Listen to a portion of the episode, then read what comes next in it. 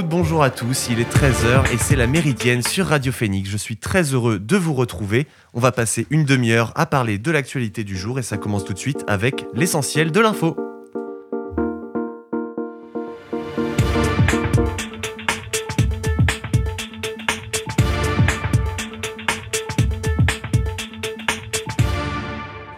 Top départ pour la vaccination obligatoire. À partir d'aujourd'hui, les soignants et ambulanciers, mais aussi les pompiers et certains gendarmes, ont l'obligation de présenter un schéma vaccinal complet s'ils veulent travailler, ou alors avoir la preuve qu'ils ont reçu la première dose du vaccin avec un test négatif. 88% des soignants ont au moins reçu une dose d'après Santé publique France. Pour les libéraux, ce chiffre monte à 94%. Cette obligation a fait grand bruit dans les professions concernées. Les réfractaires pourront soit poser des jours de congé, soit seront immédiatement suspendus. Emmanuel Macron était hier à Roubaix pour euh, le, Beauvau de la sécurité. Il y a annoncé un ensemble de mesures qui ont visiblement satisfait les syndicats des forces de l'ordre. D'abord, on retient que le budget du ministère de l'Intérieur sera augmenté d'un milliard et demi en 2022, dont un tiers sera alloué aux autres mesures annoncées hier. Pour les citoyens, il a été annoncé qu'à partir de 2023, il sera possible de déposer une plainte en ligne. Avec un meilleur suivi des procédures, on peut ajouter qu'une instance pour mieux contrôler les forces de l'ordre sera créée pour sanctionner les fautes des agents. Pour ces derniers, on, retient trois changements principaux une formation plus longue, un travail plus axé sur le terrain et la globalisation des caméras piétons. Ursula von der Leyen s'est exprimée ce matin en direct de Strasbourg. La présidente de la Commission européenne a fait plusieurs déclarations fortes. 100 millions euh, d'euros d'aide humanitaire seront prochainement donnés euh, pour l'Afghanistan et 200 millions de doses de vaccins seront données aux pays pauvres, en plus des 250 millions déjà promises. En outre, la présidente a annoncé un sommet sur la sécurité qui aura lieu en 2022 avec Emmanuel Macron et une loi européenne sur les violences faites aux femmes. Quatre départements sont toujours placés en vigilance orange ce matin. Le Gard a été durement frappé par les intempéries. Des pluies, records, se sont abattus sur le département, mobilisant près de 900 pompiers. Heureusement, aucune victime n'est à déplorer. Il y avait hier un signalement d'une personne de 65 ans portée disparue, mais elle a été retrouvée ce matin. Les écoles sont fermées dans le département pour aujourd'hui et la prudence reste de mise. Enfin, parlons du premier vol touristique aujourd'hui pour une fusée SpaceX. Le fantasque multimilliardaire Elon Musk avait promis il y a quelques années qu'il serait possible de faire du tourisme spatial pour les novices. C'est désormais le cas avec la mission Inspiration 4. Les chanceux auront comme programme trois jours en orbite autour de la Terre, au-delà de la Station spatiale internationale. Dans ce vol, il y aura notamment euh, Jared Isaacman qui a loué les services de l'entreprise pour plusieurs dizaines de millions de dollars. C'est le début du tourisme spatial à grande échelle avec les contraintes écologiques qui vont avec. En effet, un voyage en orbite d'un touriste correspond à la consommation en CO2 d'un automobiliste pendant 160 ans. Vous écoutez la Méridienne sur Radio Phoenix. Voilà les principales informations du moment et on va, retrouver, euh, on va se retrouver avec deux associations qui, je pense, euh, sont assez atterrées par la dernière information que, que je viens de, que je viens d'énoncer. Alors j'ai avec moi Véronique et Catherine de l'association Alternativa et euh, Margot de l'association Normandie Équitable. Bonjour à toutes les trois. Bonjour. Bonjour. Vous allez bien? Très bien. Vous avez, euh, vous avez plusieurs, euh, plusieurs gros projets qui, qui, arrivent là, donc euh, je pense que vous avez un, un, programme assez chargé ces derniers temps. Alors, commençons par parler de, de, de, Alternativa, donc, qui va participer à, à, votre, à votre projet Demain c'est loin. Alternativa, c'est une association qui fait donc la promotion d'un changement écologique, comme son nom l'indique. L'association est en recherche d'une alternative à la société actuelle. Comment est-ce que vous définissez l'action concrète de votre association? Alors l'action concrète de notre association, donc déjà pour dire que c'est un mouvement national, donc de citoyens et de, et, de citoyennes, euh, effectivement donc euh, engagé euh, face à l'urgence climatique depuis plusieurs années déjà, et également sur la thématique de la justice sociale, puisque nous donc la mobilisation du climat rejoint complètement la mobilisation sociale, écologique, économique et puis féministe. Oui, c'est ça, oui. Catherine, si tu veux... Notre slogan, c'est euh, pas de justice euh, euh, climatique sans justice sociale, quoi. Mhm, tout à fait. Ouais, donc c'est deux, deux, causes qui s'imbriquent et qui, pour vous, ne, ne, sont, ne peuvent pas aller l'une sans l'autre, en fait. C'est, Oui, tout à fait. Oui, oui. Et, d'ailleurs, à ce propos, euh, Alternativa donc, euh, était dans la mobilisation des Gilets jaunes, puisqu'en fait, on se rejoignait sur euh, fin du monde, fin du mois, même combat. D'accord. Pour illustrer voilà, cette problématique. Oui, bien sûr. Ouais, c'est le, le, projet aussi de justice sociale, tout, en, tout en ayant un meilleur savoir-vivre avec, avec donc une meilleure qualité de vie au niveau écologique. parlons un petit peu de Normandie équitable.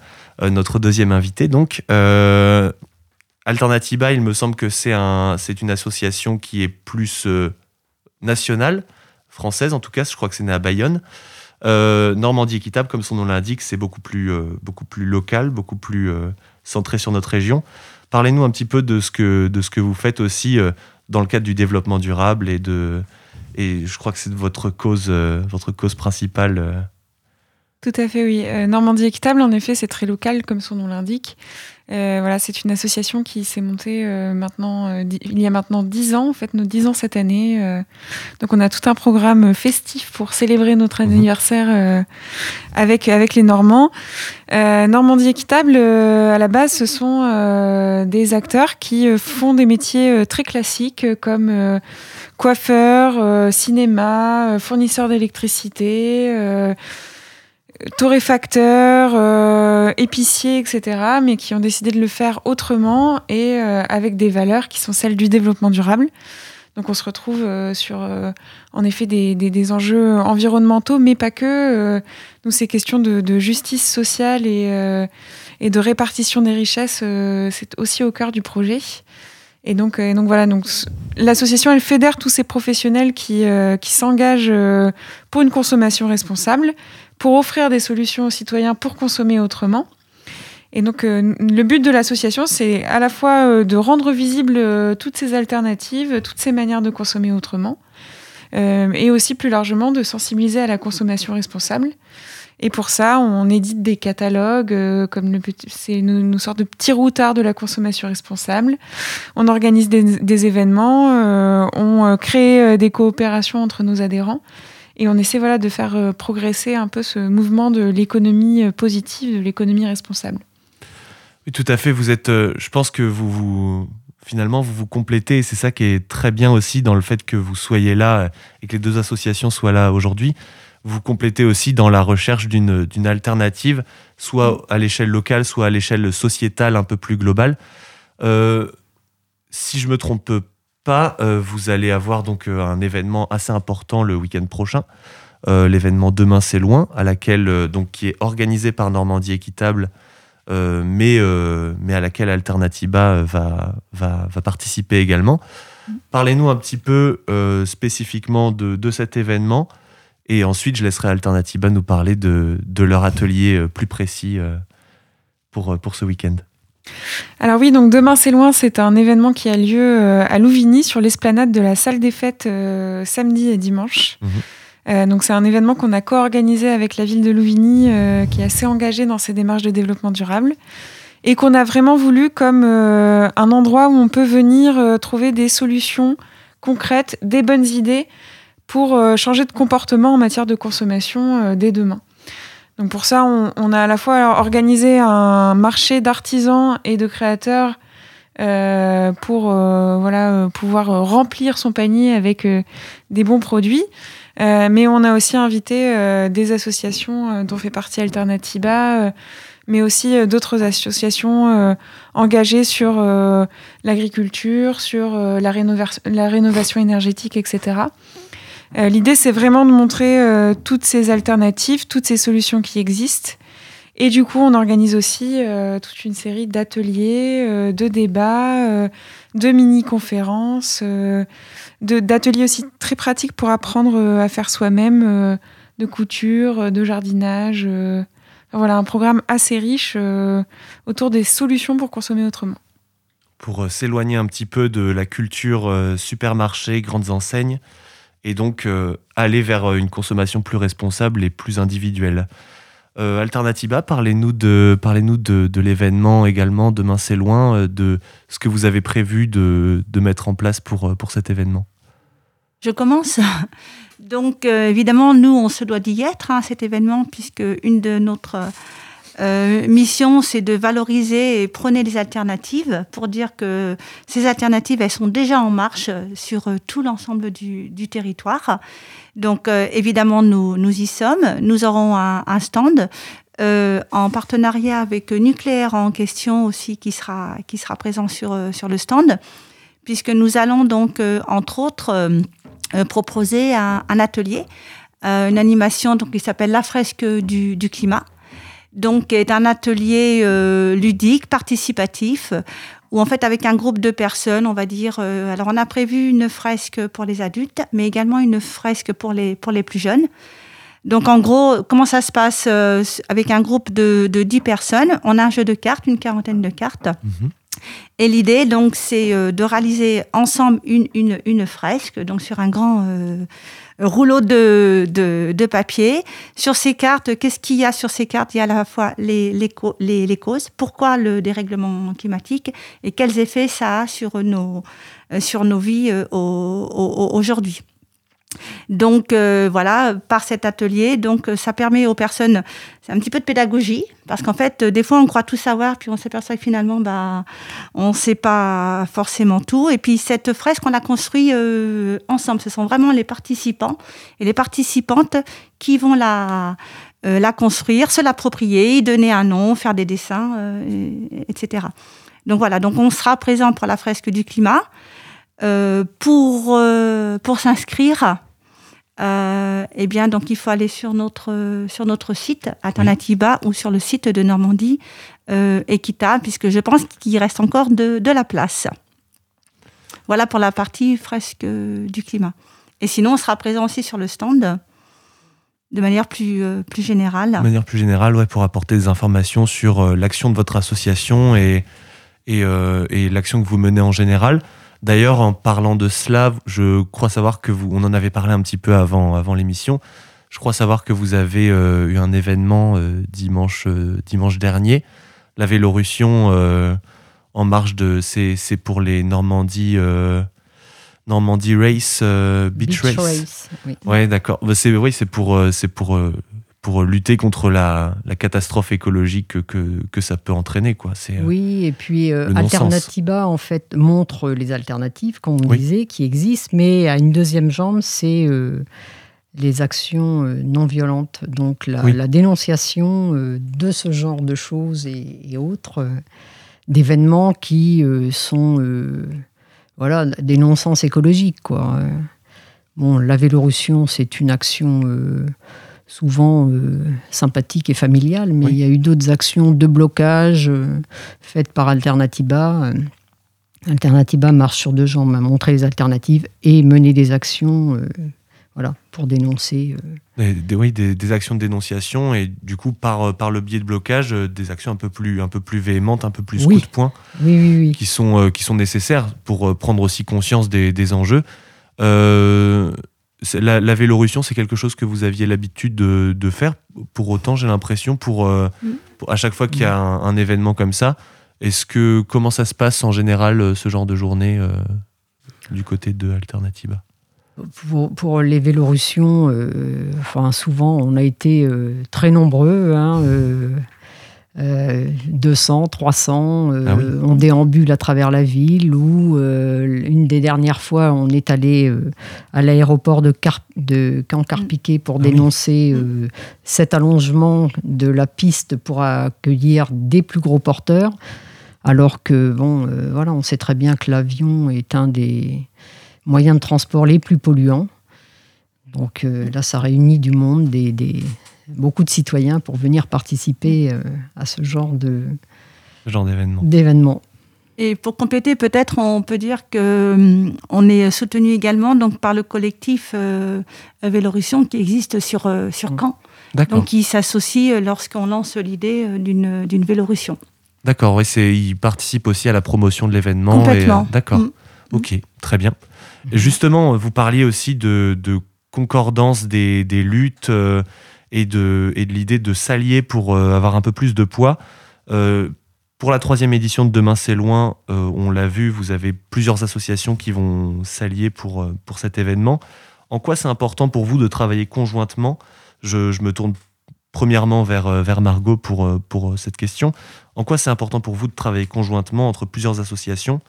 Et en quoi ça apporte plus de poids au message que, que vous souhaitez porter? Je crois que c'est au cœur de notre philosophie de montrer que la coopération euh, doit revenir au centre euh, des échanges entre humains. Et, euh, et du coup, on se l'applique aussi dans l'organisation de l'événement en travaillant avec tout cet écosystème associatif qui gravite autour de nous.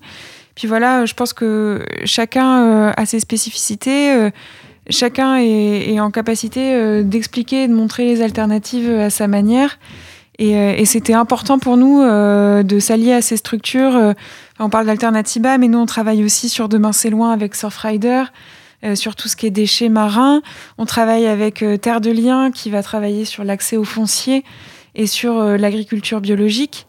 donc voilà, tous ont leur spécificité, tous ont, leur sensibilité, et les associer à cet événement, c'était pouvoir montrer encore, encore plus d'alternatives et puis, et puis aller un, un peu plus loin voilà, sur, euh, sur la sensibilisation et, euh, et sur euh, la multitude de choses et d'alternatives qui existent. Et je pense qu'il en va de même pour Alternativa. On en avait aussi parlé un petit peu en amont de cette émission. L'importance aussi de, voilà, de, de montrer que ce c'est pas des luttes individuelles, c'est aussi une idée collective qui peut permettre d'arriver à ces, à ces, à ces finalités-là.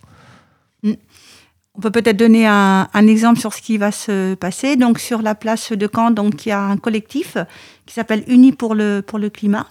Donc où nous sommes euh, bien évidemment Alternativa, mais il y a également donc les, les syndicats qui nous ont rejoints, d'autres associations, puisque l'idée c'est de, comme le dit euh, Margot, donc euh, par la, la, coopération, la solidarité, de fédérer nos, nos énergies nos, nos, revendications, qui ont quand même souvent un, point commun. Les syndicats parlaient de, de, de, de social et nous de, euh, de climat. Donc en fait, on, on, on, est tous ensemble, et notamment euh, pour euh, euh, organiser. Alors c'est pas c'est pas un scoop, mais euh, il va se passer la COP 26 à Glasgow oui. là début novembre. Et effectivement, donc face à à cette COP, puisqu'on veut dénoncer l'urgence climatique, qu'il y a vraiment un cri d'alerte qui est lancé par la COP 26, euh, est prévu sur la place de Caen, donc un calendrier de différentes actions euh, qui seront réalisées pendant à peu près une quinzaine, la quinzaine de Glasgow, puisque Glasgow c'est entre le, le 1er et le 12 novembre, donc il y aura des actions avant et il y en aura aussi après. vous, vous parliez justement de, de Glasgow, mm. de, de, la COP 26. Euh, je, je, enfin, je vois que c'est un, un, événement assez important euh, pour, pour la notion, euh, pour l'aspect écologique. Euh, je sais pour, pour autant qu'il est assez contesté parce que plusieurs ONG euh, disent que ça serait bien aussi de le décaler parce que euh, tous les représentants des ONG ne pourront pas être présents et, et à, cause de, à cause de la crise sanitaire, il y a beaucoup de gens qui ne pourront pas être présents. Donc ça, c'est une décision politique. Euh, et on a également les élections présidentielles de 2022, euh, qui seront deux événements qui vont arriver prochainement, qui seront très importants pour euh, les enjeux de responsabilité, etc. est-ce que vous pensez, je, pose la question à vous trois, est-ce que vous pensez que la politique, elle a encore une chance de, de rattraper toutes les erreurs qu'elle a commises en termes de responsabilité écologique? Mmh.